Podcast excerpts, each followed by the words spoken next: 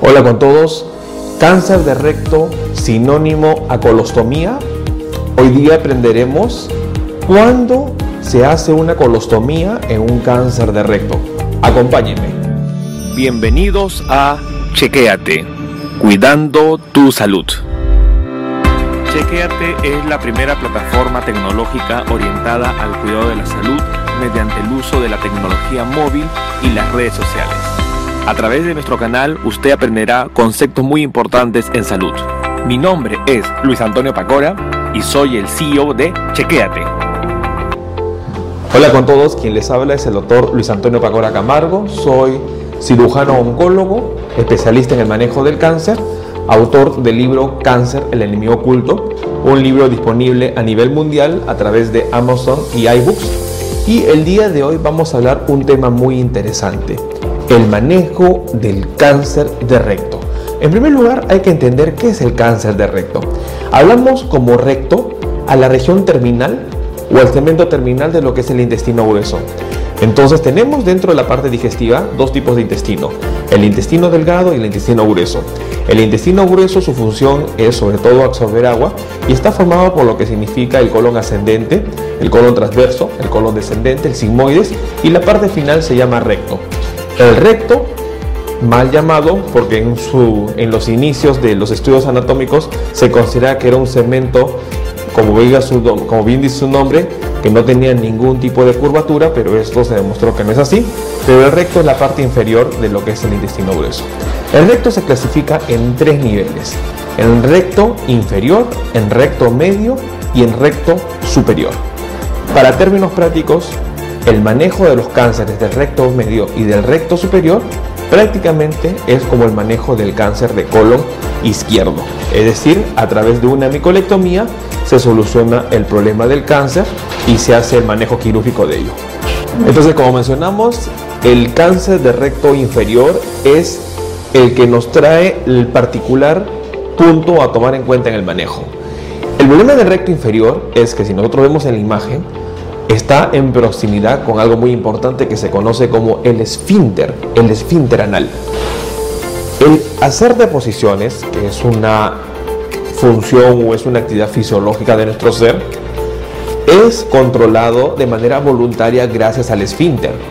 Pero si el cáncer de recto, sobre todo el recto inferior donde se localiza el esfínter, está comprometido por el cáncer, entonces no va a ser factible preservar esa función esfinteriana. Y si no podemos preservar la función esfinteriana, el recto no va a tener razón de ser.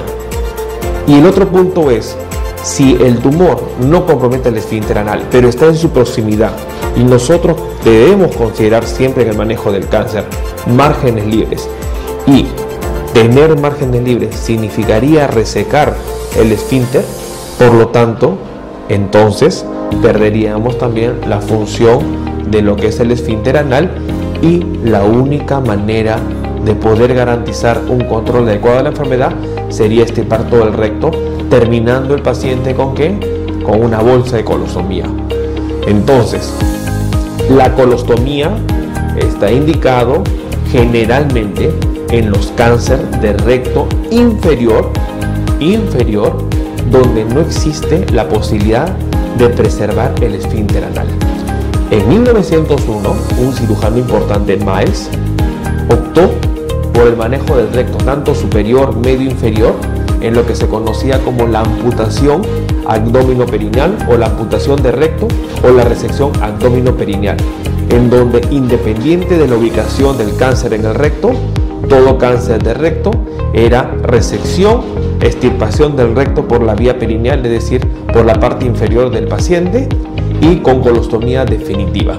Hoy en día, gracias a la quimioterapia neoadyuvante, acá dejo un video para entender lo que significa neoadyuvancia, que es dar tratamiento antes de la cirugía, gracias a las suturas mecánicas y gracias al mejor entendimiento de la anatomía, hoy en día los pacientes con recto superior y con recto inferior y con recto medio en cuanto al cáncer tienen un manejo diferente, preservándose la función esfinteriana en los cánceres de recto superior y recto medio y tratando de preservar la función en la manera de lo posible en los pacientes que tienen cáncer de recto inferior. Bueno, hablaremos términos anatómicos en un próximo video. Quien les habla es el doctor Luis Antonio Pacora Camargo.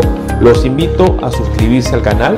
Asimismo pueden adquirir ustedes el libro Cáncer, el enemigo oculto, disponible tanto en Amazon a nivel mundial como en iBooks a través de los dispositivos Apple, ya sea iPhone, iPad o Mac. Asimismo los invito a suscribirse a mi canal y comunidad en lo que significa redes sociales a través de Facebook.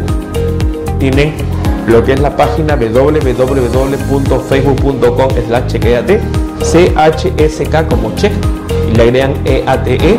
Asimismo descarguen el aplicativo Chequeate donde ustedes podrán controlar su salud y conocer los riesgos de enfermedad. Suscríbanse al icono que está apareciendo acá y estaremos prontamente en otros videos. Un gusto, saludos.